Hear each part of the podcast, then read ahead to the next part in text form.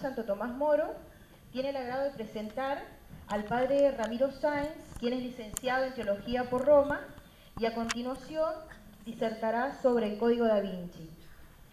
Eh, también comunicamos que en la entrada eh, están los libros del padre Ramiro sobre este tema y ahí lo pueden adquirir. Rogamos apagar los celulares y lo recibimos al padre con un fuerte aplauso.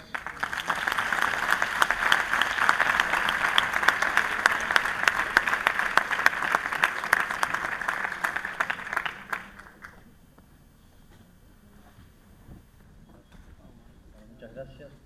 Este, bueno, tema del Código da Vinci, que yo no sé si ahora con la sentencia dogmática de Cannes, Festival de Cannes, que dicen que la película es un bodrio, eh, me parece que lo liquidaron incluso como escritor. Así que este tema casi diría que es pasado. Pero hay un aspecto que creo que es el que más interesa, no es un tema pasado, o sea, el tema de fondo de Dan Brown que presenta va a volver y va a volver muchas veces más y creo que eso es lo más importante que hay que resaltar ahora. Bueno, tal vez conozcan el libro, este no es el mío, este es el, este de Dan Brown, este, el tan traído por la prensa, comentado y editaban eh, hasta que yo tenía noticias más de unas 45 lenguas, no sé cuántos millones que, que, iba aumentando. Bueno, así que al menos le significó un buen negocio. Este librito mío, me siento como David contra Goliat. Pero bueno, no, daba para más, francamente. Bueno, bueno eh, para que tenga una idea lo que fue, es una... Hay que explicar el fenómeno este, porque es un hecho el tipo vendió más de no sé cuánto, 40 millones de ejemplares. Es un hecho eso. Y hay que explicarlo por qué pasa eso hoy. ¿Qué tiene fascinante este libro? ¿Cuál es la tesis de él? Porque eh, realmente ha tenido su peso. A pesar de, escuchen la crítica. Voy a rápido algunas cosas del libro. Me interesa más el libro que la película. La película yo no la he visto. Este, dicen que es mala. Pero bueno, ese es otro tema de la película. Yo planteo el tema del libro. La crítica que se hizo en la prensa. Eh, New York Times. La perfección de un bestseller. Desde la publicación de Harry Potter, ningún autor ha deleitado de forma tan increíble a los lectores más exigentes. Eh, Washington Post. Extremadamente inteligente, fascinante y divertido a la vez. Eh, otra, bueno, otra. Esta obra maestra, en otro comentarista, debe ser de lectura obligatoria.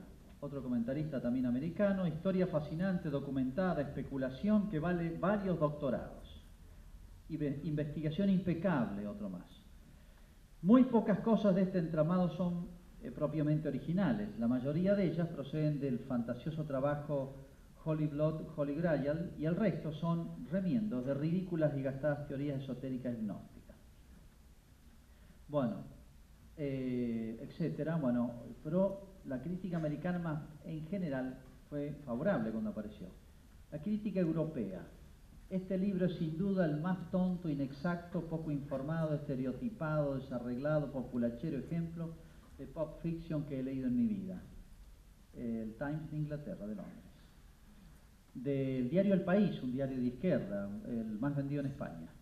Es el bodrio más grande que este lector ha tenido en sus manos desde las novelas de los años de kiosco del año 60.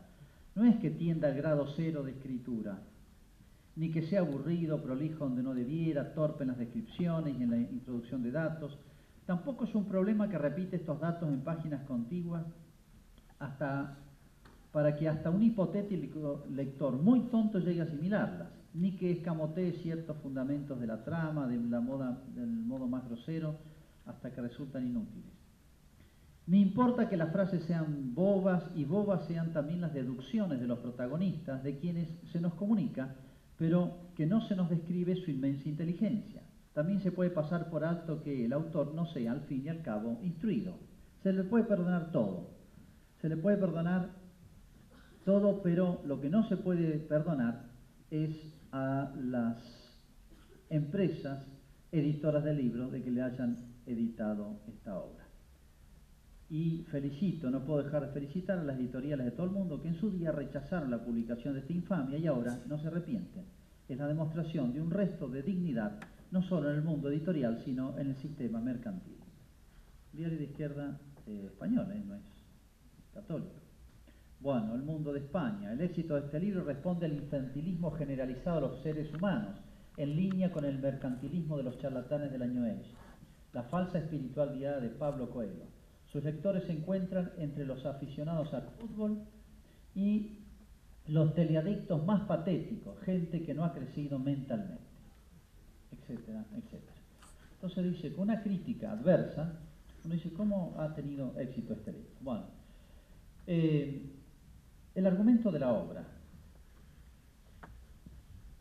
Un monje del Opus Dei, por supuesto con hábito, eh, con el silicio opuesto, asesina al cuarto de sus víctimas, pero antes le ha sacado un secreto, un secreto que quería conseguir. Ese secreto vale una fortuna.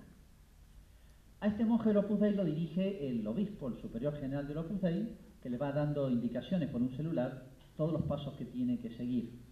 Bueno, y un presunto maestro que él no sabe quién es, que lo teledirige también por teléfono. Este monje Opus Dei está siguiendo eh, una pista, una clave que necesita, y al final la encuentra. Pero resulta que era una pista falsa que los cuatro, las cuatro víctimas, de acuerdo, le han dado. Las cuatro víctimas eran de un, una institución que es el Priorato de Sion. Recuerden eso. El Priorato de Sion, una institución medieval que custodia un secreto. Pero estos cuatro tipos le regalan una pista falsa. La pista verdadera la dio el último, que la deja todo en claves, y por supuesto una chica avispadita, brillante, va descubriéndola y el super capo americano se juntan y también en pareja, por supuesto, al final, era obvio. Bueno, van haciendo toda una investigación policial y por eso hay toda una trama policial en el libro, que es un poco lo que busca para atrapar, ¿no? Bueno, ¿cuál era el secreto? Que valía 80 millones de euros y que el Opus Dei quería conseguir y que estos querían ocultar. Resulta que el secreto era este.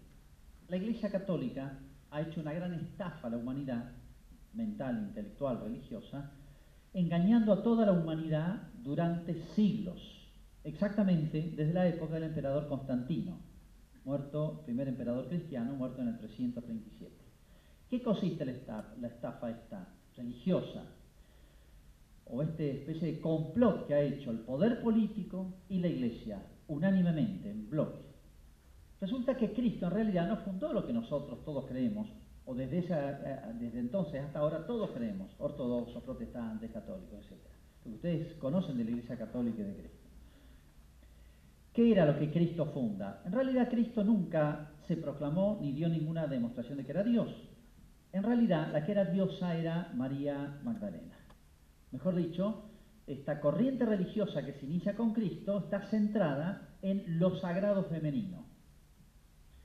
Lo sagrado femenino está eh, manifestado en esta mujer que es María Magdalena. Nunca Cristo ni se quiso presentar ni eh, pretendió dar pruebas de ser Dios. La diosa era ella.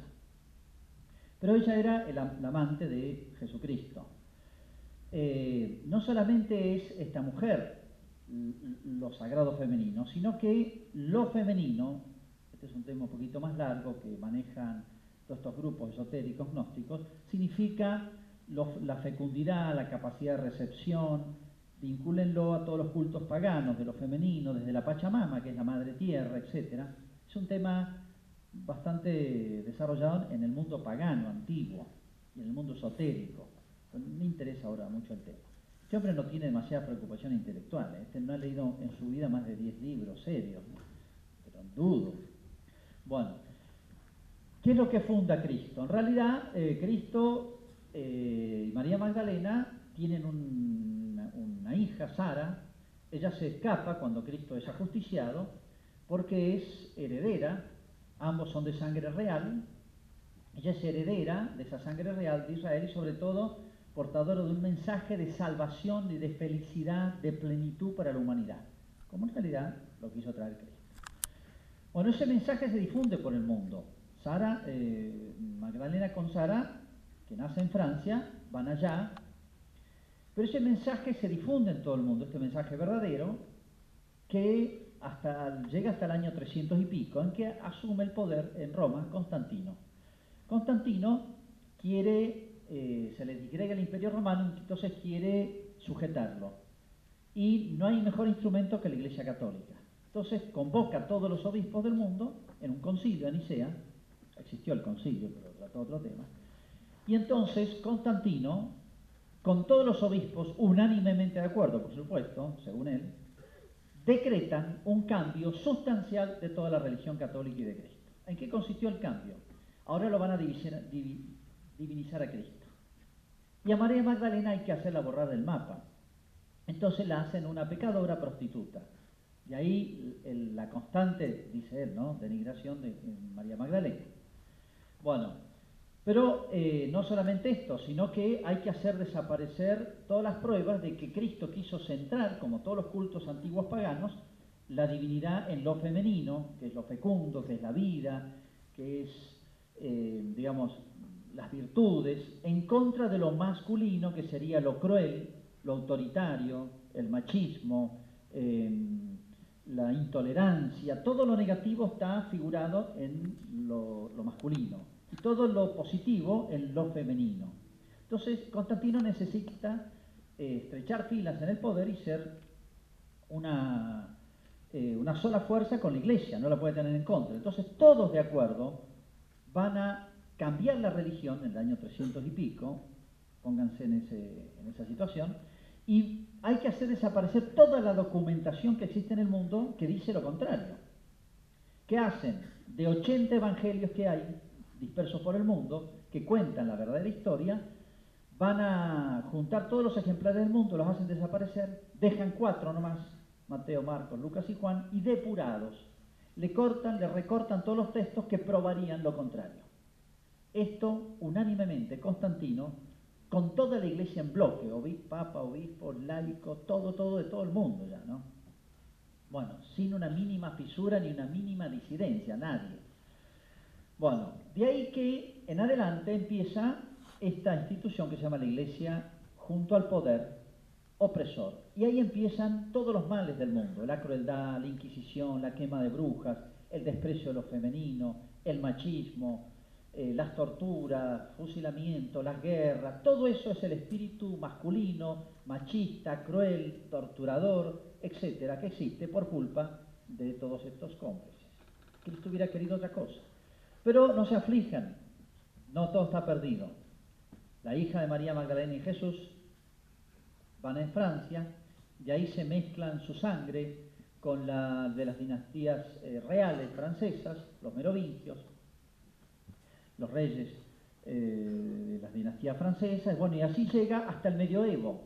Y este secreto de esta gran estafa, de esta gran mentira, este cambio de lo que Cristo ha sido y ha querido hacer y la iglesia, se mantiene en un grupo, en un grupo muy chiquito que es los descendientes de Jesús y María Magdalena.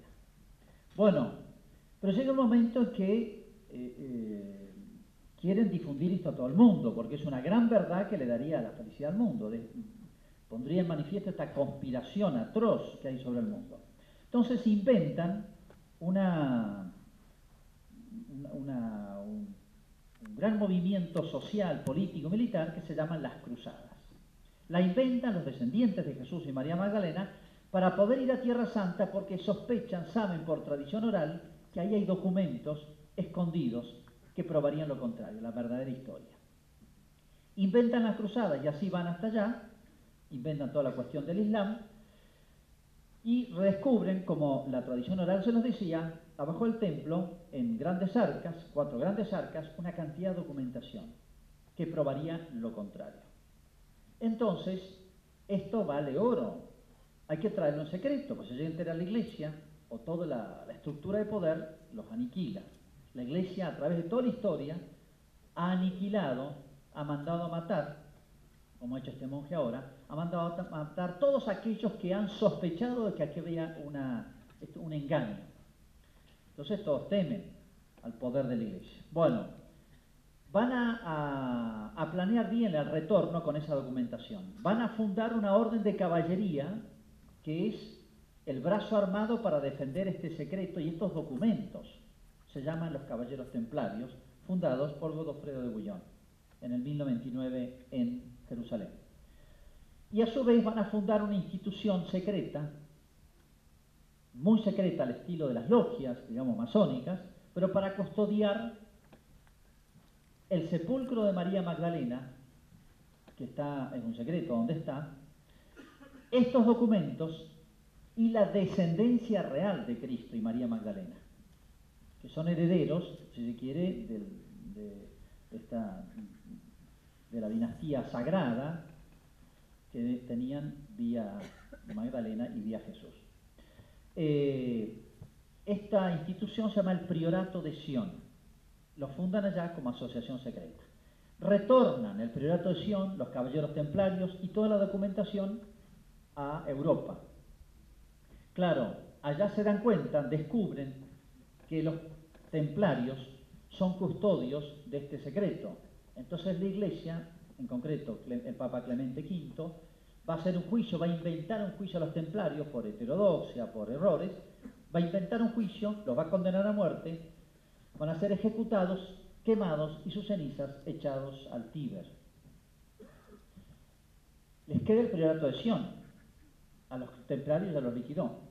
Entonces la iglesia va a perseguir implacablemente a esta institución, el priorato de Sion, que es los únicos que saben de esta gran mentira, de este gran complot, de esta gran conspiración que hace mantener a la iglesia en el poder en todo el mundo y ha hecho infeliz a toda la humanidad. Bueno, pero el priorato de Sion no han sido tontos. A través de la historia, grandes hombres, genios, por una lista genios como Newton, Botticelli, este, Leonardo da Vinci, etc., han sido grandes maestres, o sea, los que presidían, los superiores del priorato de Sion. Claro, han querido decirle a la humanidad este secreto que ellos guardan desde hace más de mil años. Pero no se lo pueden decir claramente, porque la iglesia los va a aniquilar, los descubre, los manda a asesinar a todos. Bueno, con dinero o con crímenes, la iglesia ha dominado, muchas veces repite esa frase, ¿no? El autor. Entonces, tienen que mandar mensajes secretos. Leonardo da Vinci ha sido un maestro en esto. Ha mandado mensajes secretos en sus cuadros, por ejemplo, la famosa Gioconda, la Mona Lisa, no es la Mona, Lisa, es Amón e Isis. Amón, dios masculino egipcio, Isis, femenino. Es el andrógino, andrógino de los dos sexos. Si ustedes ven bien, dice el cuadro de la Mona Lisa, no es ni varón ni mujer, tiene los dos sexos juntos. Ese es parte de este secreto de esa religión que fundó Cristo. Ya voy a explicar un poquito qué significa eso. Bueno, la última cena, si ustedes ven, de ahí viene toda la historia de Da Vinci, la última cena, si ustedes ven, están los Jesucristo, y en la mesa no está el cáliz. Está Jesús y al lado de Jesús hay alguien este, como recostado sobre él. Uno diría, ¿quién es? Y San Juan. No, es María Magdalena. Son los mensajes secretos que para un grupo muy selecto que conocen este secreto de tradición oral, y lo saben los del Priorato de Sion y algunos muy selectos, de esta verdadera religión. Pero no lo pueden decir abiertamente, hay que decirlo en símbolos, en, signos esotéricos. Eh, bueno, este simbolismo que Leonardo da Vinci manda, por ejemplo, ahí. Eh, la Mona Lisa, después la Virgen de las Rocas, ahí, bueno, hace toda una interpretación. Eh, por ejemplo, las Olimpiadas internacionales, los cinco anillos, es, uno piensa, bueno, cinco anillos, no sé, es un logo como cualquier otro. No, el cinco, es signo de la feminidad. Cinco anillos significan es un mensaje que está dando a toda la humanidad, alguien del priorato de Sion, para otros que son del priorato que lo van a entender, mensaje secreto que lo femenino, la fuerza de lo, de lo sagrado femenino está por irrumpir en el mundo para salvarlo. Todavía no pueden hacerlo abiertamente, pero lo hacen en sí. Y así todas las películas Walt Disney dicen que son así. En fin, desde las catedrales que crean los templarios, dice él, ¿no? Este, si ustedes ven la entrada de, las catedrales templarias y, la forma de las iglesias, de las catedrales, es un seno femenino, un órgano y un seno femenino. Entonces un mensaje secreto a todo el que iba a rezar, claro, no lo entendían todo, nosotros, ustedes no, no sabían qué era eso, ¿no? Bueno, pero es así. Entonces todas las figuras cóncavas son figuras de lo femenino, que es lo que recibe, lo que acoge, etc. Bueno, le faltó decir el mate, por ejemplo. Ustedes sabían que los de de habrán inventado el mate, porque es una figura cóncava. Bueno, todo lo que tenga esa forma son mensajes secretos de esta institución. Bueno, ¿qué pasa al final de la novela, el desenlace? Que es de menor importancia. Este, bueno, resulta que la pista era falsa, así que el pobre de Opus Dei pagó una fortuna y se quedó sin, sin los datos. Pero había otro que andaba buscando esto porque decían que los del priorato eran unos cobardes, le tenían miedo a la iglesia y él no le tenía miedo a la iglesia. Y él lo iba a revelar a todo el mundo. Bueno, termina la historia, por supuesto en el romance de estos dos jovencitos y que María Magdalena está debajo de la pirámide del Louvre, este, sepultada, pero nadie va a poder levantar la pirámide por ahora para ver si es verdad. ¿no? Bueno, uno dice, bueno, es una ficción. Está bien. Eh, una persona, un escritor, tiene cierto derecho a hacer ficción, o si quiere escribir una vida de Cristo, hay cierto derecho a rellenar los espacios vacíos, porque los evangelios no son un libreto de cine, ni está escrito con todos los detalles descriptivos. Bueno, entonces desde la película La Pasión de Cristo, de, Mel Gibson o cualquier otra, eh, se tratan de rellenar espacios vacíos en coherencia con lo que los datos históricos nos revelan. Eso es obvio y hasta ahí no hay problema. Entonces, uno podría decir, bueno, todo esto que dice Dan Brown eh, es una pura ficción.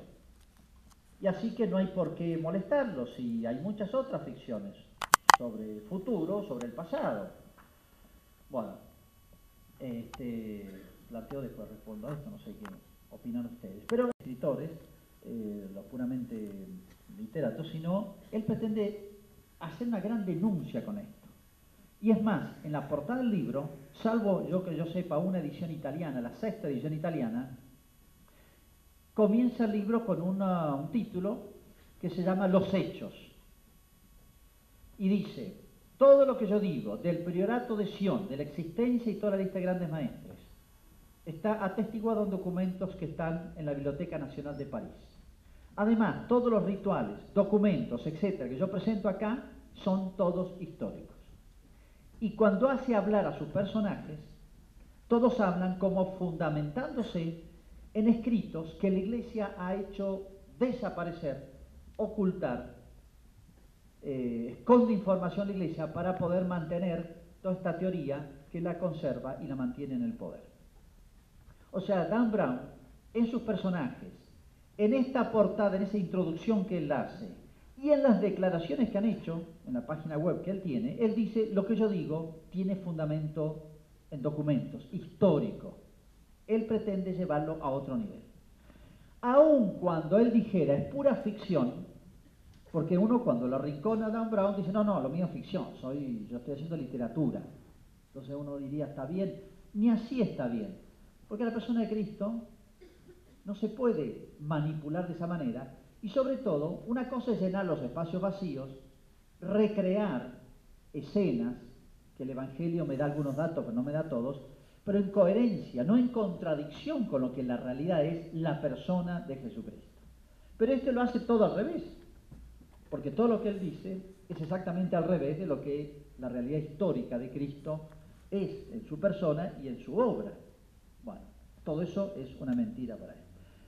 Pero el problema es que él quiere pasar a pertenecer a eh, una especie de historiador que hace eh, novela histórica y sobre todo él pretende hacer una gran denuncia y instalar un gran debate en la humanidad para que se empiece a cuestionar seriamente con datos que están escondidos o que la iglesia los ha arrinconado, personas y documentos, para que no se conozca. Esa es la intención de Dan Brown. Yo no sé si para vender más o él se la cree pero muchos se lo han creído.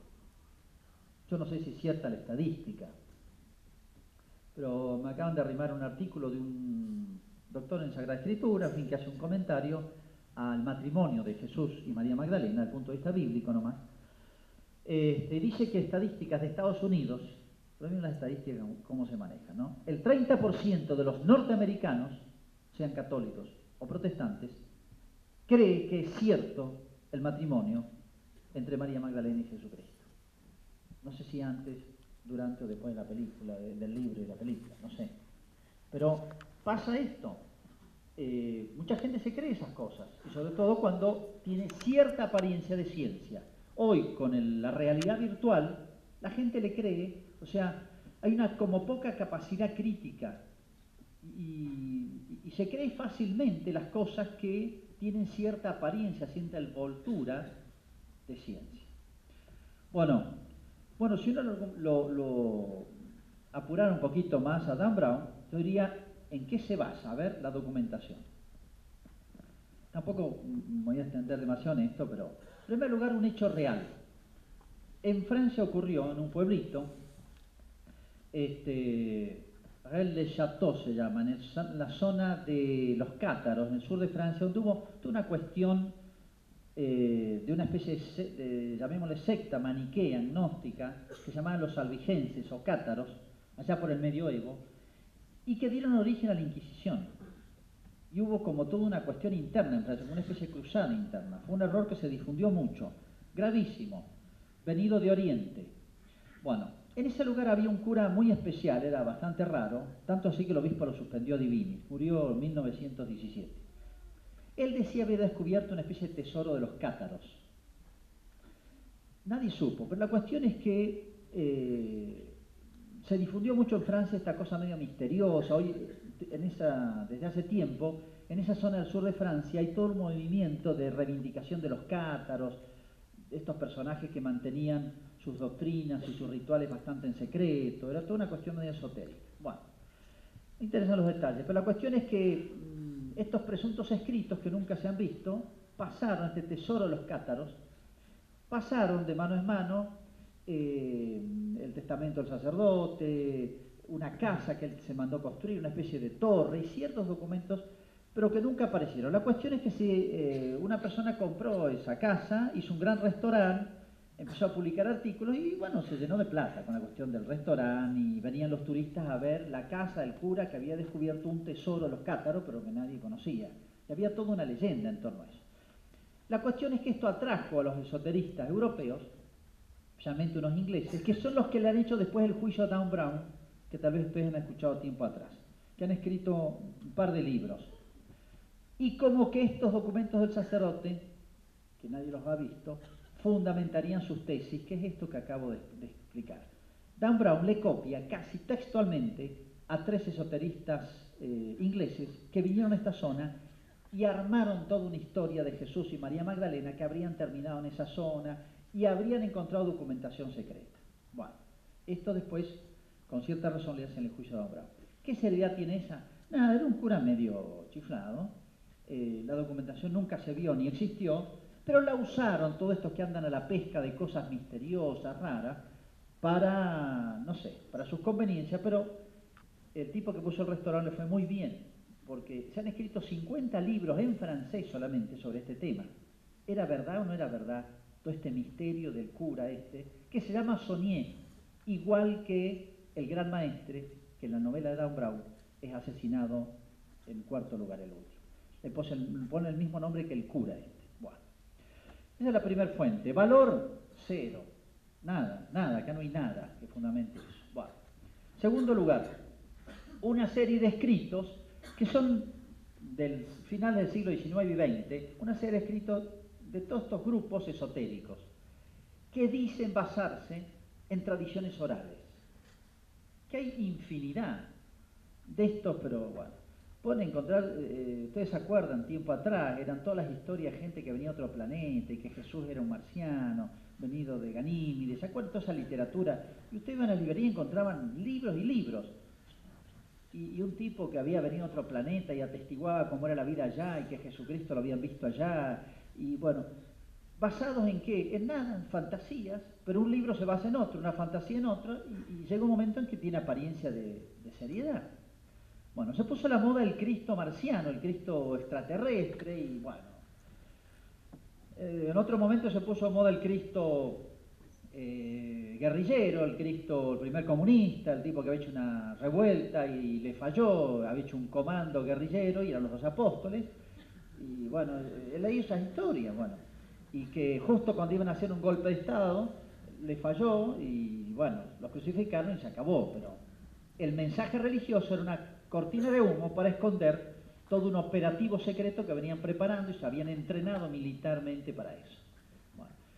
Modas lo usan a Cristo y lo, quieren meter en, otro esquema de formar su persona. Bueno, acá este, este grupo de escritos, tengo, hay una serie de casi todos ingleses y americanos, bueno, que pretenden, en base a tradiciones orales, más o menos llegar a las tesis de Brown, con un montón de diferencias, porque hay mil variantes de estas. Bueno, valor científico, cero, pero cero, nada, nada. Bueno.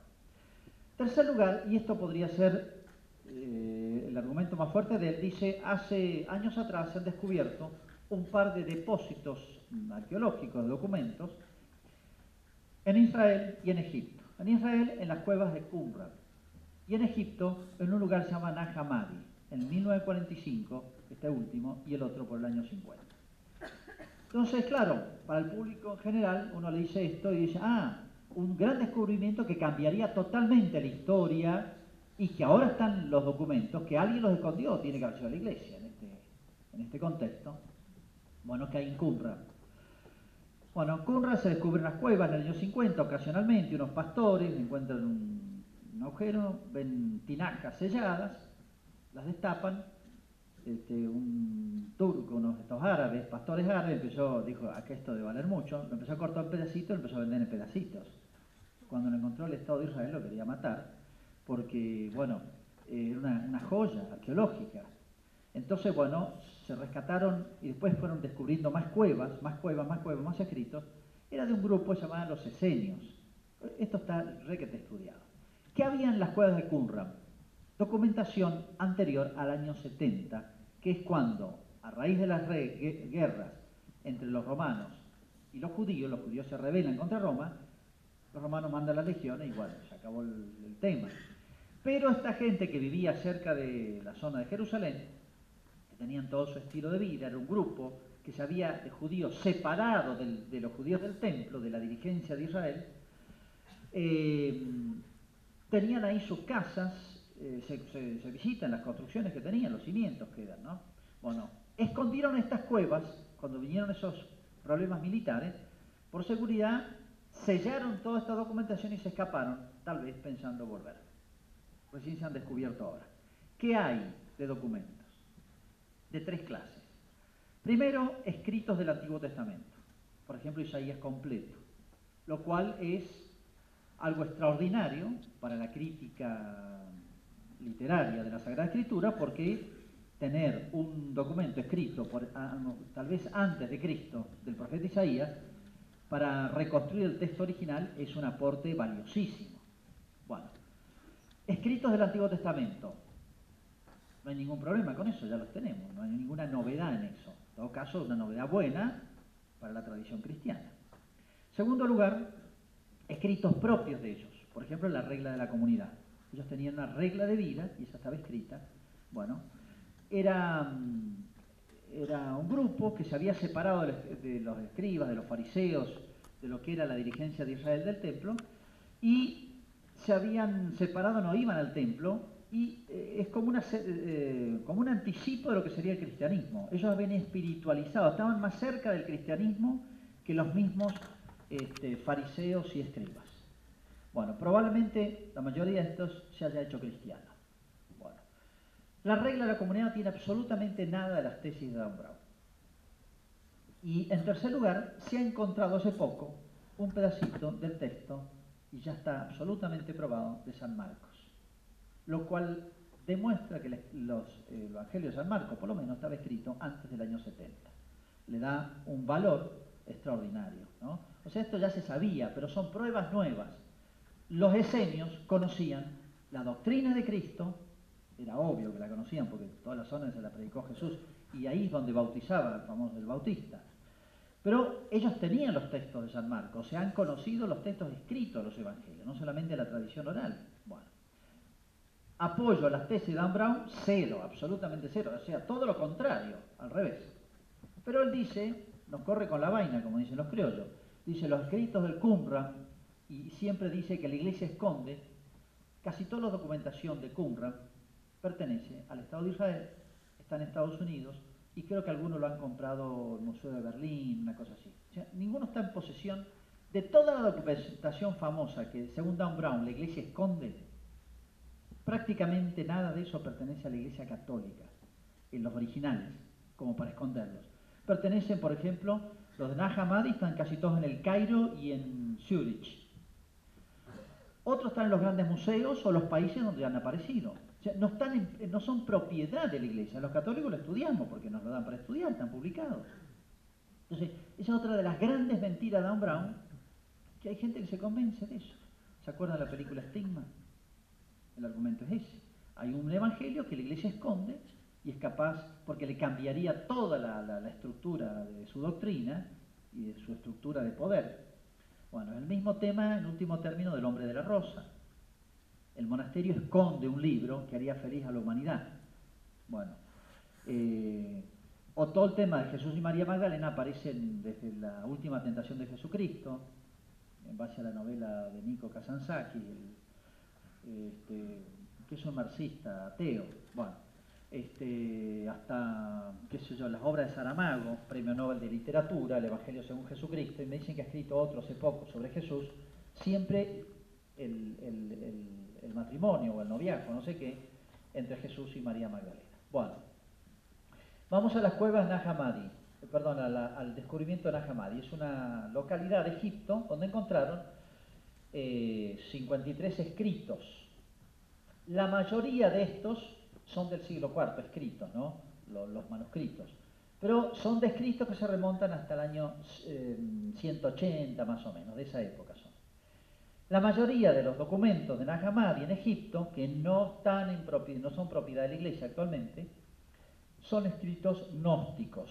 Era una biblioteca gnóstica que estaba ahí. ¿Qué es esto? ¿Qué eran los escritos gnósticos? Y acá está el gran tema.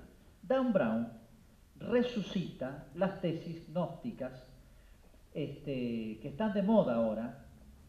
Bueno, y aquí aparecen muchos, los llaman los apócrifos, que en Semana Santa, ¿se acuerdan? Apareció el tema que encontraron el Evangelio Judas, que cambiaría toda la historia, en vez de Judas era el malo, era el bueno, el, que, el amigo de Jesús, el que junto con él organizan un poquito lo que va a pasar y como un acuerdo es la entrega, etc. Como un gran descubrimiento que sacudiría los cimientos de la iglesia. Se voy a explicar qué es eso. O eh, el Evangelio de Felipe, el Evangelio de Tomás, que están, estaban en las cuevas de Nahamadi, en la, excavación, en, la, el hallazgo de Nahamadi. Bueno. ¿Qué son estos evangelios apócrifos que presuntamente la iglesia esconde porque desmentirían todo lo demás? Apócrifo significa algo así como escondido, oculto. Es un término que usaban los antiguos un término viene del griego, pasó al latín, significaba la literatura que se maneja medio escondido en los grupos de una secta. Bueno, lo que nos interesa es esto.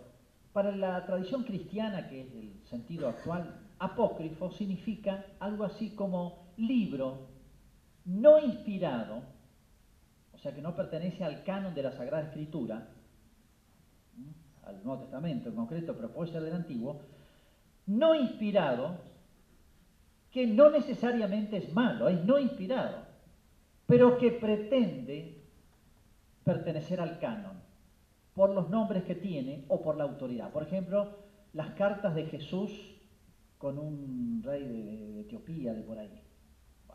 claro, si es de Jesús realmente merecería estar en la escritura. O, acá, esto es lo que esconde la iglesia, está publicado en la VAC, miren lo que esconde la iglesia. Y está en bilingüe, en castellano y en griego. Bueno. Casi todos los apócrifos están en griego y muchos en copto. Acá tengo una lista. Evangelio de los hebreos, Evangelio de los doce, de los egipcios, Evangelio de Pedro, Memoria de los apóstoles, Evangelio de Apeles, Nacimiento de María, Evangelio de Judas Iscariote, Evangelio de Eva. De Eva. Será Perón, pero porque de Eva el Evangelio. Bueno, poniendo el Evangelio o cartas entre Jesús y no sé qué reyes de, allá de no sé dónde, bueno, o las actas de Pilatos, eh, ciclo de Pilato, eh, Evangelio del pseudo Tomás, Evangelio de la infancia de Jesús, Protoevangelio de Santiago, bueno, es una serie de unos 40 o 50 escritos que existen, estos se estudian. Bueno, apócrifo entonces significa que no es inspirado. ¿eh? Bueno, pero no solamente no es inspirado, algunos son buenos, pero con la pretensión de pertenecer por el título que le ponen o por la autoridad, por ejemplo, si es de San Pedro, uno dice, bueno, tendría que estar en la escritura si es de San Pedro. Bueno, con ciertas pretensiones de pertenecer o darle categoría de inspirados. Algunos no son malos, como el Evangelio de Santiago, los escritos ese. Eh, por ejemplo, el nombre de Joaquín y Ana no está en la escritura, está en un apócrifo. Pero hay apócrifos y apócrifos. Hay algunos que son entre inocentes, ingenuos, algunos, no malos, y, los padres de antiguo de la iglesia, los escritores del siglo II, III, IV, los han usado. O por ejemplo los nombres de los tres reyes magos, Melchor, eh, Gaspar y Baltasar, han tomado los apócrifos, el nombre la cueva de Jesús está en un apócrifo, aun cuando, donde nace Jesús en Belén, aun cuando se conoce históricamente y está probado que fue el lugar donde nació. Bueno, este, la, presentación de María, bueno, hay cosas que se podrían tomar y dice, bueno, esto puede reflejar un hecho real, una tradición verdadera y real. Pero en general se destacan por ser fantasiosos, los más serios. Por ejemplo, que las palmeras se inclinaban cuando la Sagrada Familia veía a Egipto y lo saludaba. Este, son cosas tontonas, o que Jesús, un chico, cuando era chiquito, otro chico le pegó una piña y entonces Jesús nos le dijo una maldición y se le secó la mano. Eh, no era tan malo Jesús. Bueno, cosas ridiculescas. Uno dice, son heréticas, son irreverentes, son tontas, son algunas pueden ser.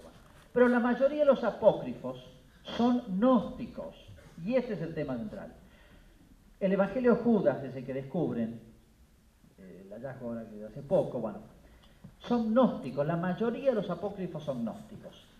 ¿Qué era el gnosticismo? Y este es el tema más importante, por eso le digo que hay que rescatar de el libro de Dan Brown va a pasar, pero este argumento de acudir a los gnósticos, escritos gnósticos, para decir que esa es la verdadera historia de Cristo y sus enseñanzas, y de lo que debería enseñar la iglesia y la iglesia ha deformado, ese argumento va a volver y va a volver. Gnosticismo es una antiquísima corriente religiosa y espiritual, o filosófica, o como quieran llamarlo, que viene de mucho antes de Cristo. Es más, algunos lo remontan hasta, eh, que, es que vendría a ser como la deformación de la revelación primitiva hecha de Eva, y se ha ido deformando. Bueno, no interesa la historia del gnosticismo, pero existe de siglos antes de Cristo. Muy difundida en el Oriente y que ha tomado muchísimas formas diversas. Cuando la cultura griega, con Alejandro Magno, eh, Grecia invade y, conquista todo el Oriente, se extiende, eh, el, imperio griego, digamos, que fue efímero con Alejandro Magno, pero así como se, eh, produce ese intercambio de culturas, del Oriente pasó al occidente, aunque ya había llegado, pero vino con un flujo muy grande de toda esta mentalidad gnóstica. Ya voy explicar qué es. De manera que la zona de cultura griega se invade del gnosticismo, que tuvo centros importantísimos en Egipto, en lo que es Turquía hoy, etc. ¿Qué sostiene el gnosticismo? Pretendiendo explicar el dolor, la muerte, o todo aquello que no nos gusta, por más que el hombre tenga ansias, deseos de felicidad, de eternidad, pero a su vez del hombre nace lo bueno y lo malo. Deseo, ser, eh, deseo el placer, pero llega el dolor y es inevitable. esa contradicción interna que San Pablo dice, no hago el bien que quiero y hago el mal que no quiero. Bueno, esa lucha interior, tanto física, entre dolor y gozo, como espiritual, bien y mal, que me nacen de adentro, ¿Qué explicación tiene? Para un cristiano es muy simple. La naturaleza es buena y ha sido, eh, ha caído por el pecado original. Pero para los pueblos paganos ha sido muy difícil resolver este enigma. Entonces han acudido a una explicación tan simplista como falsa. hay dos principios que estrictamente vienen como de dos principios, de dos dioses, del bien y del mal. Todo lo espiritual que hay en nosotros, el alma, es buena. Todo lo que nace en nosotros de noble, de justo, de bueno, nace del alma y ese soy yo. Pero ese yo, que es mi alma, que es todo lo espiritual que hay en mí, no es una sustancia distinta de la divina, es una emanación, como una chispa de un incendio, pero a donde tiene que volver. El bien nuestro está en retornar a ese único yo, a ese único sujeto espiritual absoluto, el pleroma, que es la divinidad. O sea, yo, en mi yo profundo, mi yo verdadero, es divino. Pero ¿por qué yo, si soy divino, no, no tengo atributos divinos? Ni la ciencia, ni la omnipotencia, ni la felicidad, etc. Porque mi espíritu está encarcelado, ha caído, ha quedado envuelto, ha sido encarcelado en una sustancia contraria, corpórea, material. Que viene de otro principio malo. Entonces, adentro nuestro están en lucha. En la medida en que un ser humano vive más la vida espiritual, se está desprendiendo esa alma de ese cuerpo. Y acá de esto hay mil variantes, desde la reencarnación, que es un tema que vuelve y vuelve. La reencarnación, ¿de dónde viene? De los principios gnósticos. Mi alma se va purificando, pero va tomando cuerpos cada vez más perfectos, hasta que se desprenda directamente. Porque el cuerpo es malo, es una envoltura. Bueno, en esta perspectiva, fíjense, esa lucha interior se explicaría así. Entonces, todo lo corpóreo es malo. ¿Qué pasa con el cristianismo? El gnosticismo le costó entrar, porque era dar todas estas explicaciones. Imagínense, todo lo corpóreo y material es malo. Fíjense las consecuencias que siguen de acá. El peor personaje que hay sobre la tierra es la mujer, porque la mujer multiplica la materia. Si tuvo argumentos duros la iglesia o la cristiandad medieval francesa o, la cristiandad medieval para frenar a los cátaros, era porque sostenían la perversidad de la mujer tanto que critican ahora la Inquisición, etcétera, fue para defender la mujer, el matrimonio, la vida, la concepción. Porque para ellos todo lo corpóreo es malo. En la mujer se gesta y se difunde la materia. La mujer es la que hace encarcelar los espíritus en el cuerpo. ¿Qué queda de los sacramentos? ¿Qué queda de la humanidad de Cristo? Apariencia. Cristo sería una partícula de esta divinidad que se disfraza de cuerpo con cuerpo humano para infiltrarse entre los hombres, enseñar una doctrina secreta de liberación. No significa conocimiento.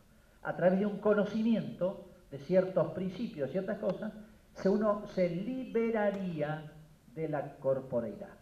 Por eso Judas, en esta perspectiva, es el que lo hace matar a Cristo, de hecho. Es el amigo de Cristo. Judas, que después se ahorca, los dos mueren. Los dos se liberan de lo malo, de esta cárcel del cuerpo. Calza perfectamente, es un, texto gnóstico el Evangelio de, Tomás, de Judas. Bueno. Este, ellos sostenían, dice, hay gente que es muy bruta, eso uno lo constata también, hay gente que es muy espiritual, tiene grandes valores, ideales, etc. Hay gente que no tiene más valores que vivir de los instintos. Bueno, es una constatación de todos los siglos. Entonces ellos dicen, hay tres categorías de hombres pero estos son irreductibles.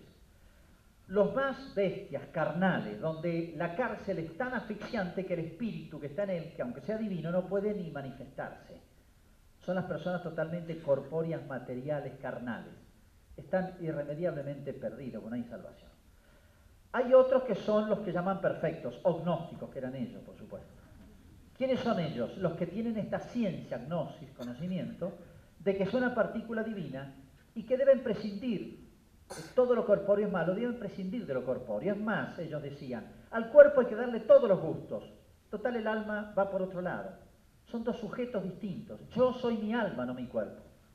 De ahí que el imperio romano fue durísimo contra los maniqueos, es lo mismo, otro nombre de los gnósticos, tenían hasta pena de muerte, pero por las orgías que organizaban, porque al cuerpo hay que darle todos los gustos tanto en el orden de la comida, de la bebida, como del sexo.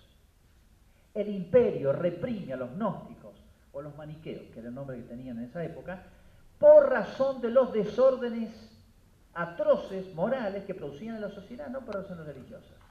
Bueno, pero fíjense, los perfectos podían entregarse, entregar el cuerpo a todas las atrocidades, a todos sus instintos, así me deja tranquilo. Como si uno tiene un león en, el jardín, hay que darle comer si no me molesta todo el día y, peligro yo. Entonces hay que darle comer.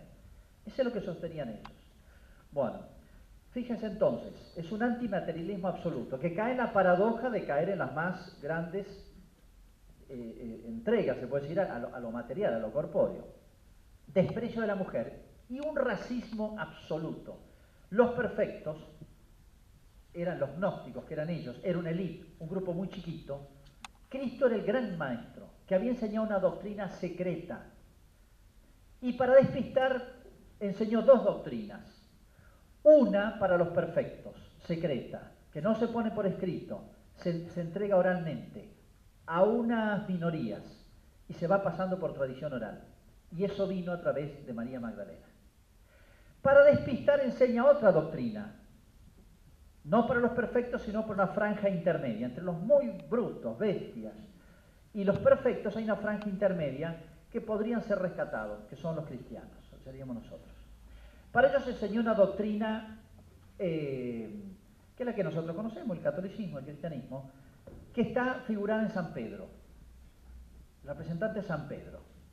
Bueno, eh, esta está escrita, hay leyes, hay normas, hay un credo, hay un mandamiento, pero un gnóstico es libre, porque él es Dios. A Dios no le van a poner mandamientos, a Dios no le van a enseñar lo que tiene que hacer. Un gnóstico es libre, él hace lo que quiere y todo lo que él hace está bien, porque es divino, es infalible, es perfecto, no puede fallar. Fíjense, en el fondo hay una soberbia, pero extraordinaria. Bueno, eh, el gnosticismo no es una... es como la herejía perenne. El protestantismo es gnóstico Lutero leía mucho los textos gnósticos, y ahí el famoso este, aforismo de Lutero, peca fortiter et crede fortius. peca fuertemente y, cree más fuertemente. Lo mismo de los gnósticos. Se ha encontrado en las obras de Lutero, en al margen escritas, muchas citas de un tal Hermes Trismegisto, que es un gran maestro del gnosticismo de la antigüedad. Lutero lo leía mucho, ha influido mucho en la doctrina luterana, en la doctrina marxista, etc. Y está vivo, el gnosticismo va tomando distintas formas. Bueno. Pero el gnosticismo tiene esas tres características, es de un racismo absoluto. Hay tres clases de seres irreductibles, los gnósticos o perfectos, los psíquicos y los cívicos. ¿eh?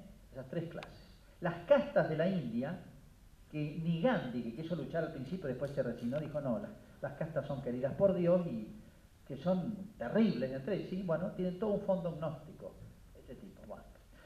Entonces es antifeminista, antimaterialista, desprecia lo corpóreo y es absolutamente racista. Esto es gnosticismo. Estos son los escritos que reivindica Dan Brown, pero no pone ninguna de estas tres cosas. ¿Qué le pasaría a él? Él quiere acusar a la iglesia de antifeminismo. El antifeminismo más radical es el de los gnósticos. Y le cito un texto, bueno, lo, lo cito de memoria, digo, en, uno de los escritos gnósticos que cita él es el Evangelio de Tomás, dice así, es todo los gnósticos inventaban estos evangelios, ellos empezaron a escribir recién, los primeros escritos gnósticos son del 180, o sea, más de 100 años después de los escritos del Nuevo Testamento. En uno de los relatos del Evangelio de Tomás dice, San Pedro, se aparece Jesús resucitado, está San Pedro, María Magdalena, los apóstoles. Entonces San Pedro se enoja con Magdalena, ¿y esta qué hace acá? Si las mujeres no pueden heredar el reino de los cielos, le dice San Pedro a Cristo. Entonces, ¿qué hace Magdalena acá? Entonces Cristo le contesta, no, yo a, María Magdalena lo haré macho, lo haré varón, para que pueda entrar en el reino de los cielos, porque si sigue siendo mujer no tiene ninguna posibilidad. Bueno, ese es el texto que cita Dan Brown, no este texto, pero ese es el evangelio que cita Dan Brown, que cambiaría, que derribaría el cristianismo. O sea, en otras palabras, él argumenta con los escritos gnósticos, los apócrifos gnósticos, no con los apócrifos salvables, sino con los apócrifos gnósticos, pero no se hace cargo de la doctrina gnóstica, ni la insinúa ni la dice, porque le iría re mal defender el antifeminismo, el antimaterialismo en, en una cultura que defiende lo material y no cree ni en lo espiritual, y el racismo más absoluto que puede haber. ¿Me explico? Él es, para un verdadero gnóstico, sería este, un, él es un distorsionador, pero este, consciente de toda la doctrina de los auténticos gnósticos, que ellos defienden lo suyo, bueno, no podrá discutirle, pero este es un mentiroso hasta en eso, miente sobre la Iglesia Católica, bueno, y, sobre la doctrina gnóstica. Bueno, el priorato de Sion, bueno, los grandes errores de Dan Brown, yo digo, si un tipo se pone a hacer novela histórica, se meta con Napoleón o con Julio César, por lo menos que lea algún libro de historia de, Francia o, de, Roma. Así rápidamente, bueno, por supuesto que a Leonardo da Vinci lo, hace homosexual, porque está de moda, será todo el mundo homosexual, ¿han visto? Todo el mundo homosexual ahora. Me dicen que hay una película que viene ahora que los dos apóstoles son gays. Novedad que sé Bueno, disparates, bueno, que, Leonardo da Vinci era homosexual, ningún lugar dice, ni, todos los historiadores del arte jamás. Era soltero, pero bueno, pasa estos tipos de genios que son, no los aguanta nadie, entonces realmente, bueno, era un genio Leonardo da Vinci, pero ahí que sea gay es otra cosa. La famosa Mona Lisa de Amon e Isis, nada que ver. Madonna significa señora en italiano, y de ahí viene Mona, es, un, poco resumido, Madonna, Lisa, porque era el nombre de la, mujer que salió ahí pintada, tiene nada que ver. ¿Por qué no está el cáliz? Porque él sostiene santo grial es sangre real, sangre real de Jesús y Magdalena, que eran de sangre real judía. Entonces el santo grial, en este mensaje secreto de Leonardo da Vinci, es María Magdalena, por eso no está el cáliz en la mesa, porque el cáliz, el grial, grial es el cáliz, ¿no? Es María Magdalena. Leonardo da Vinci, cuando pinta eso, le encargan pintar el pasaje de San Juan, que en San Juan no está relatada la institución de la Eucaristía. Porque San Juan escribe cuando ya están los tres, Mateo, Marcos y Lucas, que ya han relatado los tres la institución de la Eucaristía. Entonces él relata este pasaje, cuando Cristo dice, uno de vosotros me va a entregar. Ese instante lo refleja el pintor en esa pintura, no la institución de la Eucaristía, por eso no está el cáliz. Según Don Brown no está porque el santo grial, el grial, que es lo cóncavo, el cáliz, el grial, es María Magdalena, sangre real es una manera disimulada, santo grial, de denominarla, de llamarla María Magdalena, pero que solamente lo entendían esos grupitos selectos. Bueno, una serie de errores de todo tipo. Por ejemplo, los templarios no los funda Godofredo de Bouillon. Godofredo de Bouillon encabeza la primera cruzada que toma Jerusalén en el 1099, pero lo, funda Hugo de Payens y este, em, Godofredo Santo de Mar en el 119, y no tiene nada que ver con Godofredo de Bouillon, la fundación de los templarios. Los templarios tampoco lo va a juzgar Clemente V, lo juzga Felipe el Hermoso en Francia. Es verdad, los dirigentes, los jefes fueron ejecutados, es un tema histórico muy discutido, no se sabe si habían razones fundadas o no, pero no tiene nada que ver con esto.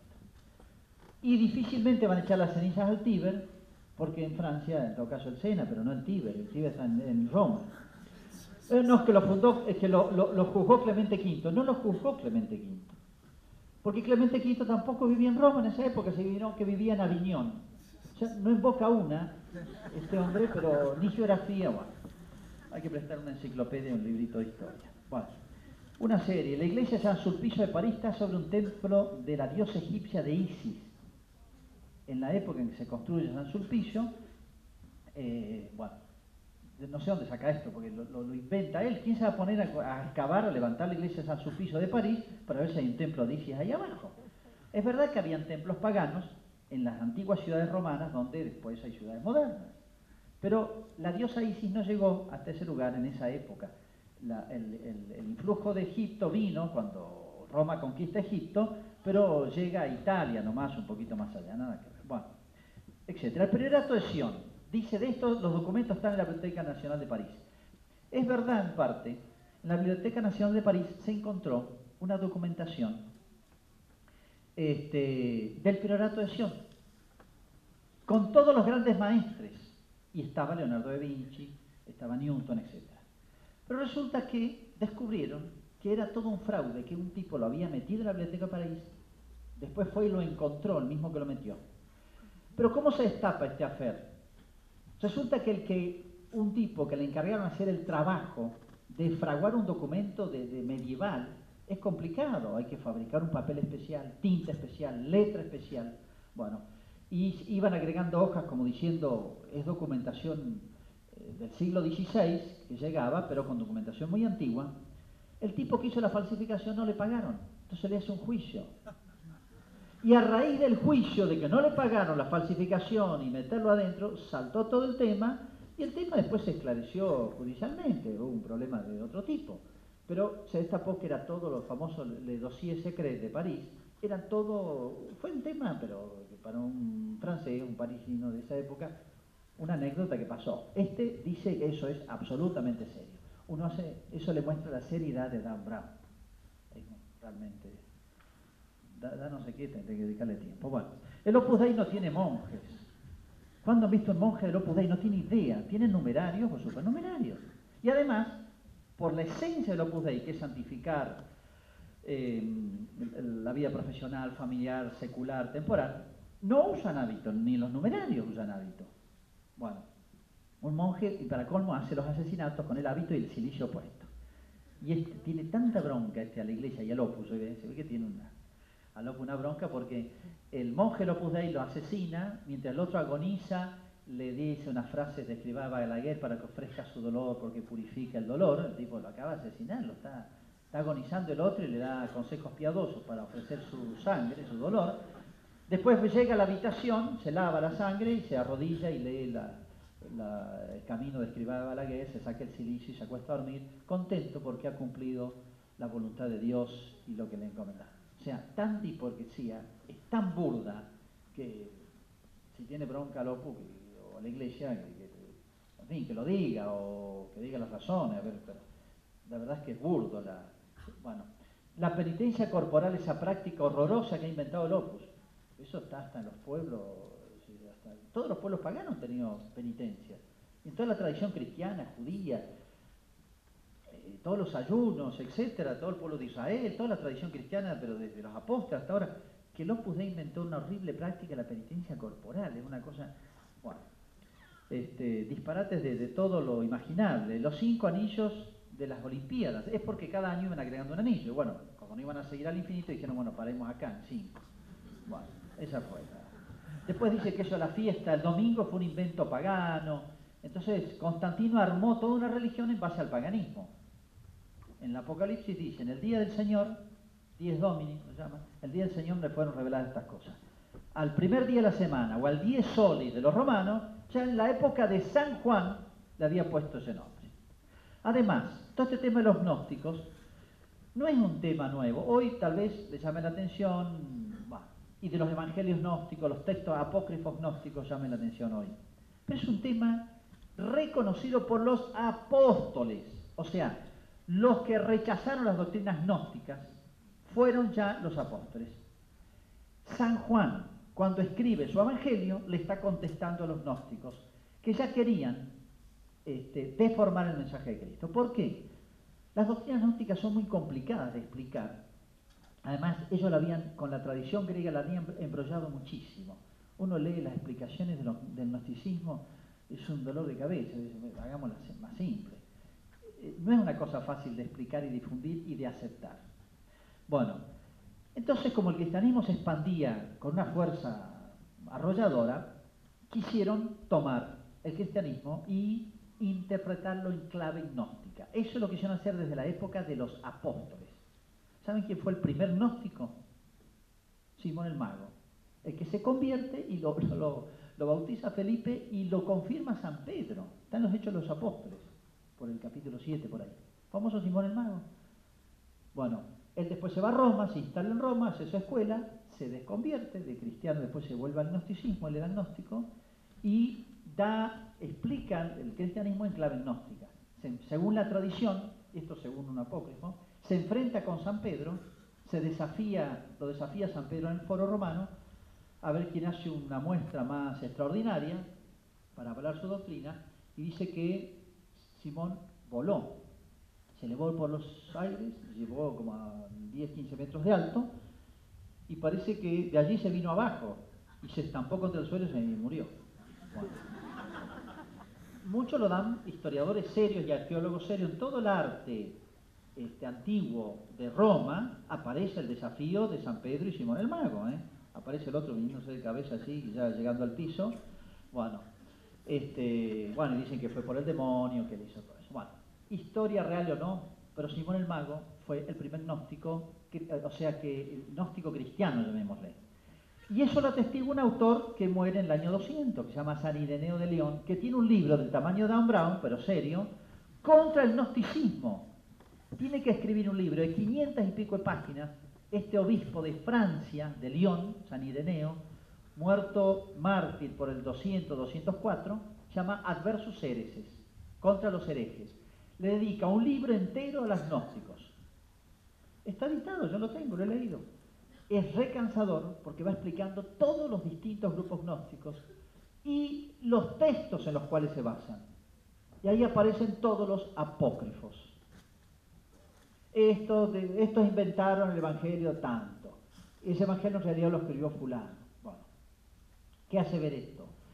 Que ya desde los apóstoles, el apóstol San Juan, por ejemplo, cuando dice, en la primera carta de San Juan está toda escrita contra los gnósticos, dice, si alguien sostiene que Cristo no ha venido en carne, ese es el anticristo.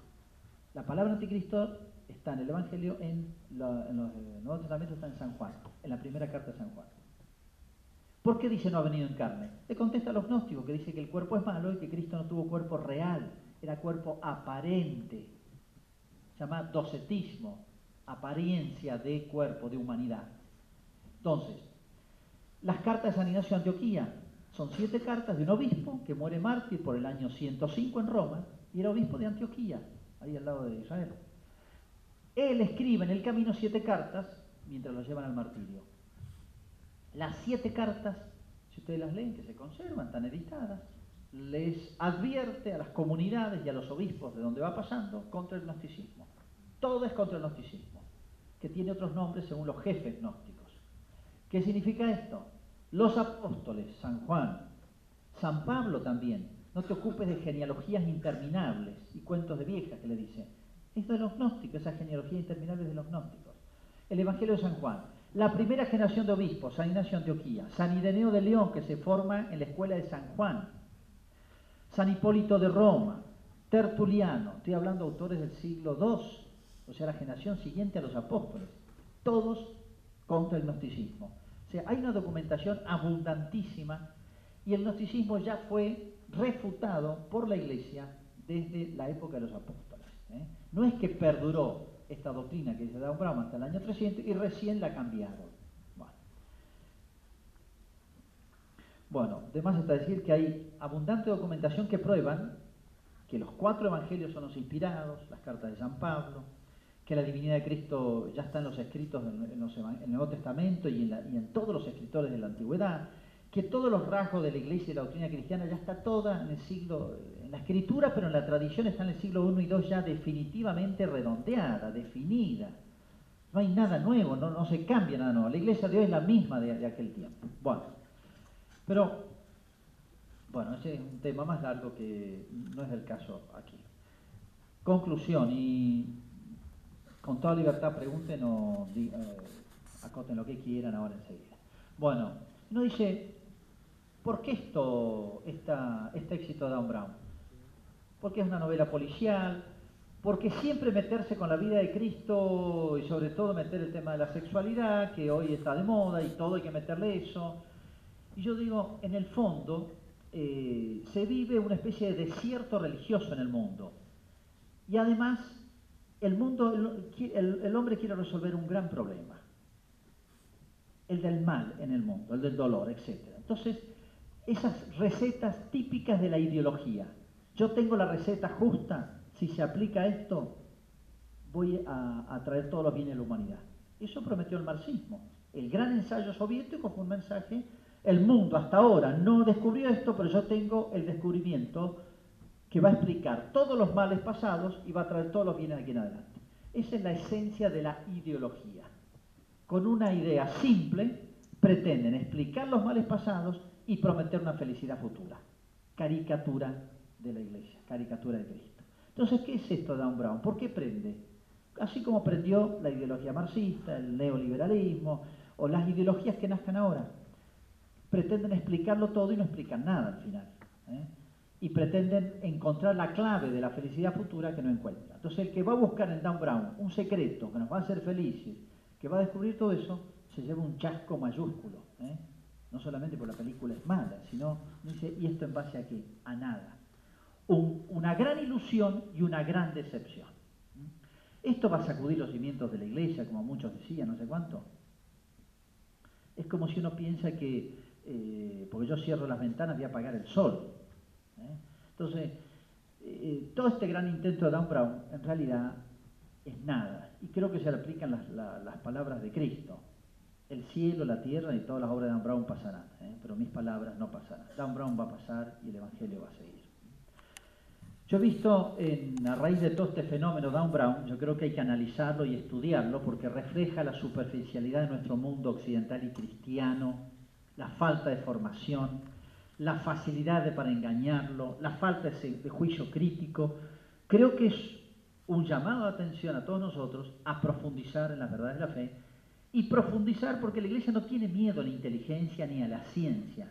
El otro libro de Dan Brown, que anda por ahí, que se llama Ángeles y Demonios, que es anterior a este, pero que lo han traducido al castellano después. Otro ladrillo así. Es exactamente igual. Toda la trama es igual, igual. Cambia los nombres.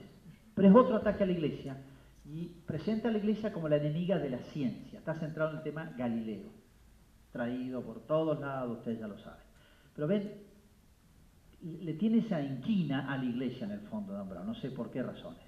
Pero fíjense, entonces, eh, el mundo de hoy que siente la ausencia de la verdadera religión, nosotros somos los únicos, no le tenemos miedo a la investigación, a la ciencia, a la documentación. Al revés, nos conviene eso, nos conviene prender la luz. Pero yo pregunto si todos los católicos estamos preparados para más o menos defender lo que creemos, como decía San Pedro. San Pedro debemos saber dar razón de nuestra esperanza el único que puede dar razones de que Cristo existió, pero con documento, no es una cuestión de fe ciega, con documentación de que Cristo existió, lo que enseñó Cristo, que la iglesia de hoy es la misma que la, de la época de los apóstoles, que, la misma doctrina, la misma moral, los mismos sacramentos, que es la misma, el mismo sujeto, es la iglesia católica. La única capaz de llevar a su plenitud la humanidad, o sea, prometerle algo y cumplirle en la otra vida y encaminarse o incorporarse en esta es el cristianismo. Si uno ve hasta qué punto estas son migajas que no sirven para nada, no sirven en el corazón del hombre, pero quieren salir a responder a una necesidad del corazón humano, que es la verdad que me haga feliz y dé sentido a mi vida. ¿eh? Yo creo que el fondo del éxito de esto es esa búsqueda de ese secreto, ese misterio, que me explique quién soy yo y yo quiero ser feliz. En el fondo es el anhelo más profundo del hombre. Entonces, el fenómeno no se puede soslayar, hay que explicarlo. Podrán estar de acuerdo, no, no sé, es mi, con esta explicación que tiene, pero van a aparecer otros fenómenos. Y esta la iglesia responsable de un gran fraude aparecido y va a volver a aparecer muchas veces más. ¿eh? Entonces, yo digo, hay que estar un poquito advertido y saber responderle a la gente. ¿eh? Y que nos dé ocasión esto para poder eh, explicar la verdad de Cristo, la verdad de la Iglesia, ¿qué va a ser la verdad de sí? Bueno, muchas gracias.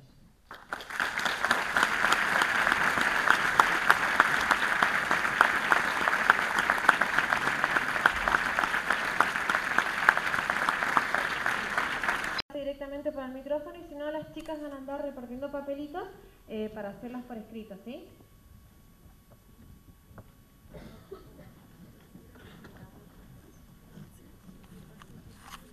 Hola, buenas noches. Eh, mi nombre es Max Laeb, estudiante de Comunicación Social y Locución en la Fundación Santísima Trinidad. Y bueno, la pregunta que le voy a hacer es la siguiente. Hace un año más o menos, en Buenos Aires, una editorial eh, terminó de editar un libro eh, que se llamaba Mein Kampf, Mi lucha, de Adolf Hitler. Y la comunidad judía estuvo muy en contra del libro y lo único que logró con eso fue que el libro se vendiera en mucho menos tiempo de lo que esperaba la editorial.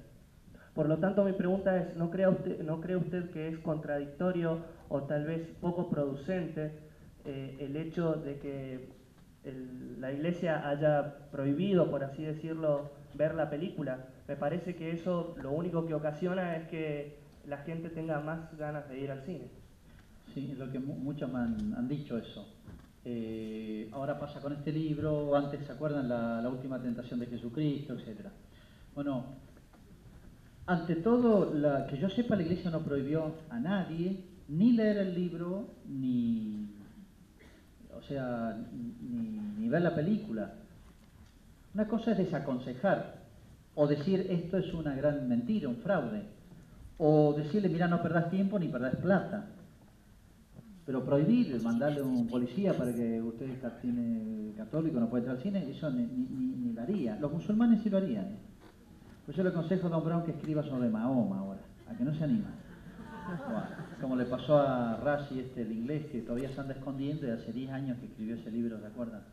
Los versos satánicos. Bueno, ahora uno se pregunta lo que decís vos, que si uno contesta, eh, se arma polémica, se arma lío, entonces uno le hace publicidad y aparece la curiosidad. Acá se aplica, lo he pensado mucho ese argumento, porque se aplica a esto y a muchas otras cosas más eh, lo que se llama el principio de doble efecto. Entonces, hay un hecho que es responsabilidad mía de sacerdote, eh, dentro de la misión mía, de, esclarecer y, dar razones que a lo mejor una persona no tiene a su alcance, pero que uno estudió para eso. Entonces, este, eh, yo, por la gente de buena fe que de alguna manera me lo requiere, implícita o explícitamente, yo digo y armo lío, o, se arma lío aunque uno no quiera. Hay un efecto que yo quiero y es esclarecer a la gente de buena fe. A la, la gente de buena fe le hablo. Supongo que son todos ustedes. Bueno, ahora, si hay una persona de mala fe que se le despierte la curiosidad y, va a ver la película y no me acepta los argumentos, etcétera, y, y cree todo lo que se da un Brown, bueno, yo no quise eso es el efecto no querido, es un principio del efecto. Si un médico te aplica un remedio o una operación para salvarte la vida y produce un efecto colateral no querido, efectos secundarios que se llaman, y estás con vómito, con mareo, bueno, tú dices, no le, no le apliqué esta medicina, pues se va a marear y va, va a tener náuseas. Es el efecto que yo no quiero, pero me compensa el efecto bueno. Entonces esto es un principio de doble efecto, una acción que tiene ese doble efecto. Yo hablo para los buenos y de alguna manera es obligación hacerlo. Si eso tiene como efecto colateral difundir más o despertar curiosidad, yo no lo quise y bueno, no corre, no, corre por cuenta mía, digamos eso. Lo hago por los buenos, ojalá fueran todos. Como decía San Agustín, para el que quiera creer tengo muchas razones, para el que no quiere creer no tengo ninguna. Entonces, ¿qué eh, eh, significa? La persona de buena voluntad, todo le viene bien. Para el que tiene mala voluntad, aunque uno le muestre, si, Cristo lo mostró a Lázaro resucitado, y así le creyeron, bueno. Hablo a los de buena fe, a los que quieran primero.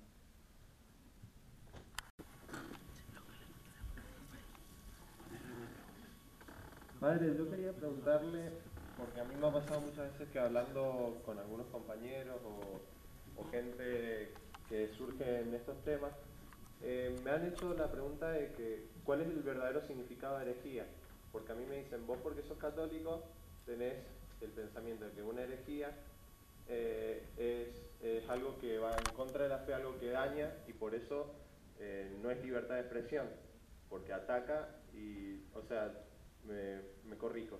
Me, me dicen, por ejemplo, que eso ya no es una opinión, que eso ataca y ese es mi argumento que tengo para decir que eso es una herejía libertad de expresión es cuando yo digo algo que, no daña a nadie. Pero muchos me dicen que eso es una idea que tiene la Iglesia Católica para las opiniones de los demás. ¿Qué se le puede responder a esas personas?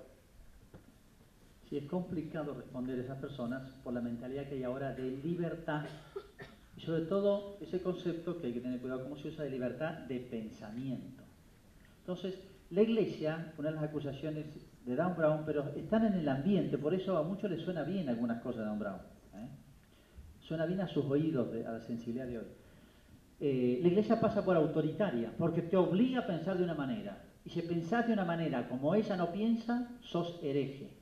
Estás descartado y en otra época estaba la Inquisición y, la pena de muerte. así simple lo, lo,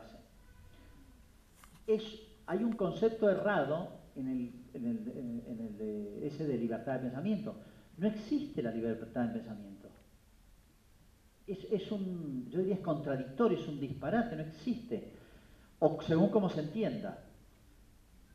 Libertad, libertad de pensamiento no es pensar lo que yo quiera. Ahí está en cuestión el, concepto de libertad. Libertad no es hacer lo que yo quiera, sino hacer lo bueno por propia iniciativa, no por coacción. Libertad de pensamiento, en todo caso, habrá libertad de investigación, de buscar la verdad, de poder exponerla en todo caso. Pero libertad de pensamiento no puede significar yo pienso lo que quiero. 5 más 2 más 2 son 14. Eso es libertad de pensamiento. No. O sea, el pensamiento está hecho para la verdad y la voluntad para el bien. Bueno, entonces, ¿qué, le responde uno? Que hay una verdad objetiva, porque acá todo eso, hoy se maneja la gente en un mundo subjetivo, mi verdad y tu verdad. Claro, en ese contexto, si uno acepta eso, que la iglesia tenga lo que se llama la autoridad de la iglesia, la capacidad de enseñar y decir, esto es lo que transmitió Jesucristo y yo debo custodiarlo, es la misión de la iglesia. Y esto es un error, de manera que si pensás esto, estás equivocado. Hoy, sostener eso es autoritarismo. Pero el error es del otro, no de la iglesia. Que la iglesia te diga, bueno, pero fíjense cómo se acepta, el sentido común funciona en algunos ámbitos. Si un médico te dice, esto te va a llevar a la muerte, uno le, acepta al médico, no se pone, nadie dice al médico, esta es tu verdad, pero mi verdad es que esto es saludable. ¿A qué tipo se le ocurre decir eso? Bueno, o sea, ese sentido común, sentido del objetivo, que la realidad, el objeto, las cosas me trascienden, no es mi verdad, una cosa puramente subjetiva, bueno, fíjense cómo está metido hoy y se aplica solamente al ámbito de lo religioso, de lo moral, de lo espiritual, pero no se aplica a las cosas más importantes. En economía, si no sos un empresario, si uno es muy realista, un ingeniero muy realista, se le, viene abajo un puente o se le, se funde la empresa entonces, ¿por qué somos tan objetivos con lo que nos interesa y somos tan subjetivos o subjetivizamos la verdad en otras cosas? Cuando la iglesia me dice, esto es verdad y esto es error, y el error se lo llama herejía, herejía tiene de de elegir, elegir una parte y negar otra. Cuando la iglesia me dice eso, es como un médico. Una persona me está diciendo, esto te hace bien, esto te hace mal. Bueno, en otras épocas la herejía era un delito público, entonces tenía penas temporales. Ahora eso no existe. Bueno, cambiado los tiempos, ya desapareció el ambiente y la cultura cristiana, las naciones cristianas. Pero la iglesia me va a seguir diciendo, y si dejara hacerlo, dejaría de ser padre y madre de la iglesia, porque custodia una verdad que nos trasciende, y de esa verdad depende el bien eterno de un alma. Entonces, esa misión que cumple la Iglesia no es autoritarismo en el sentido de que me aniquile a mí, sino que es como el tipo que me prende la linterna, me prende la luz. Es decir, para que veas por dónde tenés que caminar en la vida. Tanto en lo moral como en lo dogmático, en las verdades de fe como en las verdades de orden práctico. ¿eh? Entonces, fíjense, está mal planteado. Igual que cuando dice la iglesia es una estructura de poder. Es una terminología moderna. No es una estructura de poder. Es una institución que ayuda a la humanidad en el bien más grande que le puede aportar, en saber qué es el hombre, para qué es el hombre, para dónde tiene que ir y ayudarla a ir a hacer ese camino. Entonces no es una estructura, hoy se concibe todo así. Entonces no hay que aceptar el planteo. O hay que hacer analogía, uno tiene que hacer constantemente analogías. Este, somos muy realistas. Por ejemplo, muchos han dicho, bueno, qué barbaridad lo que dice Dan Brown porque hiere la sensibilidad de los cristianos. ¿Ese argumento vale o no? Sí, pero no es el argumento principal. El problema con Dan Brown es que hiere la verdad de Jesucristo, que es muchísimo más grave que hiere a nuestra sensibilidad. El problema es que ofende a Jesucristo, miente sobre Dios, miente sobre la verdad histórica. Y no la verdad histórica de un personaje importante, de Jesucristo. Es una blasfemia esto. Bueno, pero fíjense nosotros decimos, hiere la sensibilidad de los cristianos, el gran argumento. Ese hay que usarlo en un segundo lugar. Bueno. Pero si resulta a mí se me ocurre extinguir a todos los pingüinos del sur, nadie me va a argumentar, estás hiriendo la sensibilidad de los ecologistas. Van a decir, estás matando a los pingüinos, que es lo más sagrado que hay en la Argentina, porque la ecología, que el equilibrio ecológico, y la vida, y el planeta, y no sé cuánto. No van a decir que hiere la sensibilidad de los ecologistas. Fíjense, de golpe se ponen realistas. No es fácil argumentar en la mentalidad cultural que hay hoy casi impuesta, ¿no?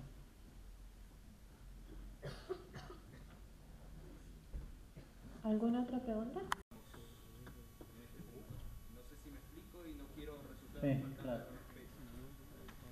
Justamente eh, lo que yo le acuso a Brown es que es una gran fantasía lo que él hace para criticar a la iglesia. O sea, si hay algo que sustenta a la iglesia y tiene dos mil años, y todavía está ahí, va a seguir, es el realismo. Yo diría, si pudiera definir a la iglesia con una palabra, en lo que me está planteando, diría, es el realismo con el cual, primero, Cristo es un personaje histórico real, no es que yo por la fe cree un, invente un personaje, proyección de mi subjetividad, no. Cristo fue un ser de carne y hueso, y hay testigos, historiadores romanos, historiadores judíos, no solamente los evangelios.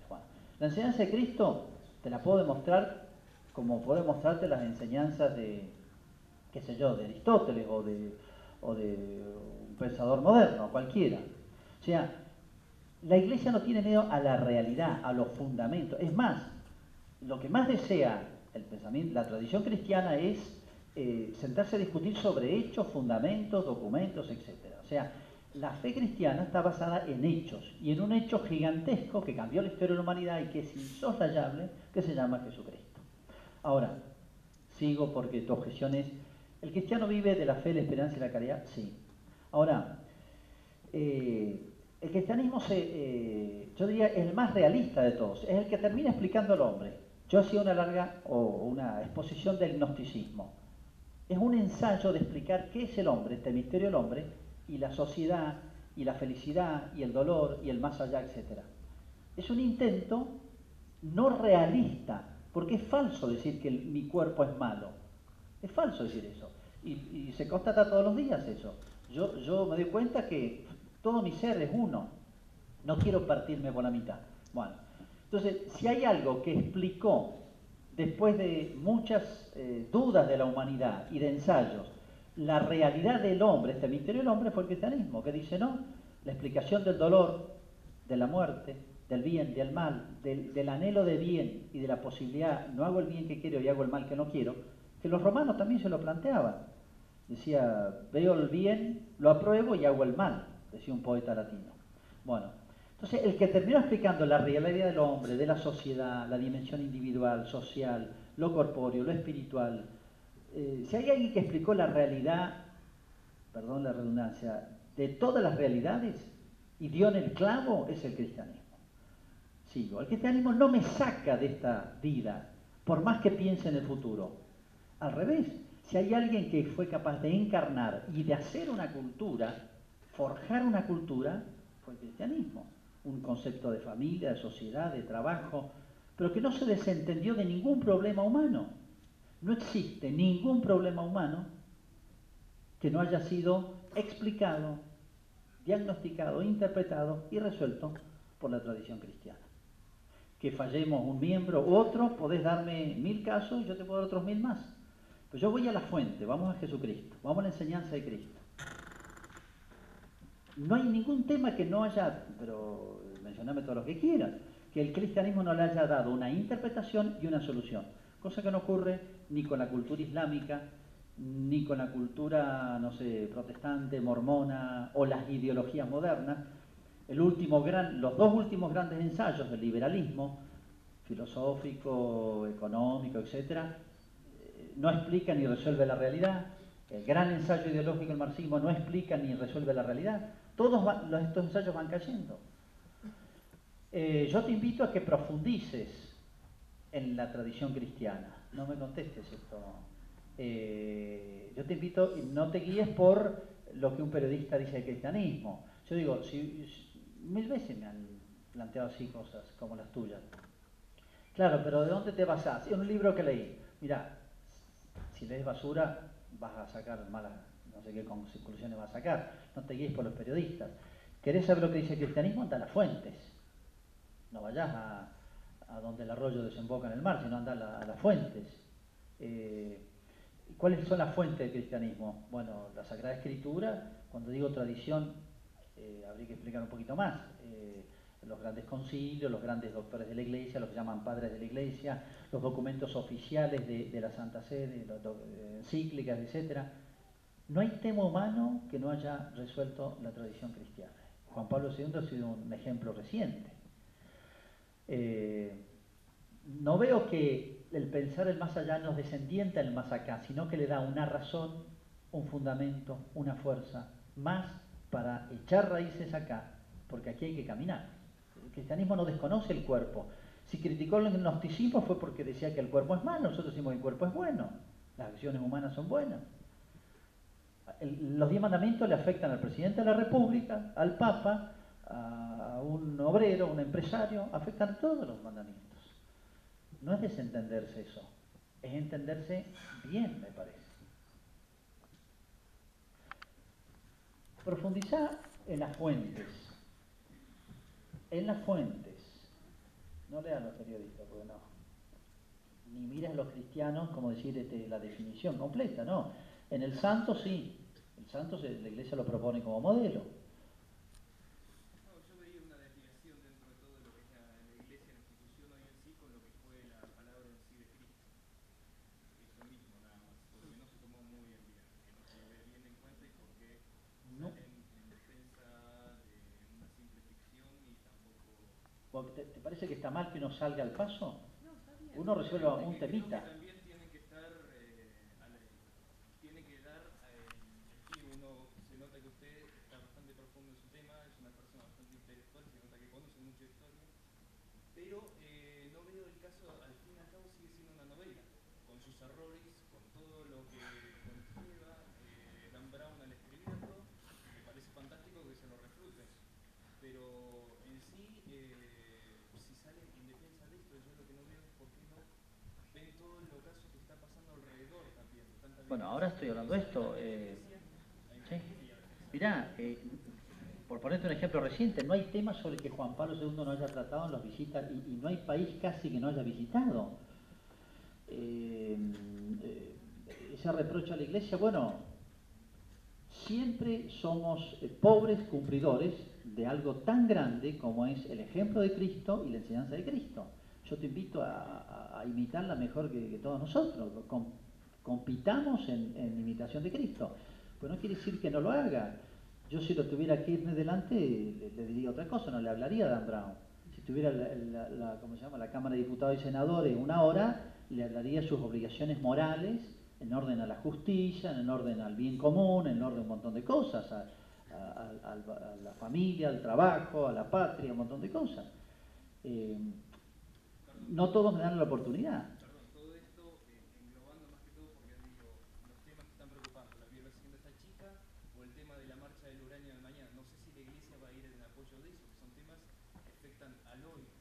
Mira, si la iglesia va, ¿por qué la iglesia se mete en política? Toda la prensa. Si no voy, ¿por qué no se mete? ¿O, no pasa eso? Pero si pretenden también el bien de nuestro, tanto de nuestro ser espiritual y corporal, ¿por qué también no se pueden involucrar en esto? No es para que seguir el debate y acá... Sí, sí, no, te, enti- te entiendo. Ahora, eh, cuando decís iglesia, vos me parece que entendés del Papa y los, los obispos y curas. Pero en muchos de estos temas te podría citar gente cristiana que está que, que- que- que es la iglesia también. Y si vos estás bautizado, también sos la iglesia. No sé hasta dónde te sentís parte de representante en sí no es lo mismo que un simple practicante. Un Un representante de la iglesia como es usted no Bueno, ojalá me dieran el micrófono en la Cámara de Diputados, de senadores, de Consejo Deliberante, eh, me dejan hablarle al presidente Kirchner, eh, no me lo van a dar, no tengo ningún problema, pero si me lo hablaran le diría que cada uno lo tiene que hacer y el obispo me dice a mí lo que tengo que hacer también. Y el Papa le dice al obispo lo que tiene que hacer. Y todos tenemos nuestra responsabilidad en nuestro lugar. Si la iglesia, entendés, por la, la jerarquía, no habla más, Primero eso corre por cuenta de cada uno. A mí pedime cuenta de lo mío. Eh, yo quisiera estar en todos lados, pero no puedo. Y todo lo que sea el noble, legítimo, eh, moral, edificante, uno quisiera estar, pero no puede estar en todos los lugares a la vez y en todas las cosas, ¿no? Y bueno, para eso están los laicos, para eso hay, hay muchas otras personas que pueden hacerlo, ojalá lo hagamos todos.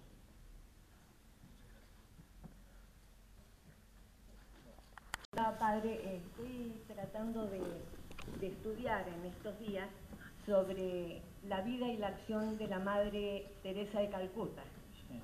Y tal vez no muchos conocen, como me ha ocurrido hasta ahora a mí, que me he empezado a interiorizarme, la obra monumental que realizó esta mujer, creando leprosarios, cuidando eh, enfermos de SIDA, eh, niños huérfanos, moribundos, eh, donde eh, su obra se ha expandido a todos los continentes, tenemos en Malargo, inclusive a las hermanas, es decir, que la obra de la iglesia está tratando con la realidad, es simplemente lo que quería aportar. Y estoy mencionando un caso entre muchos que se dan en la actualidad y que no tienen prensa generalmente.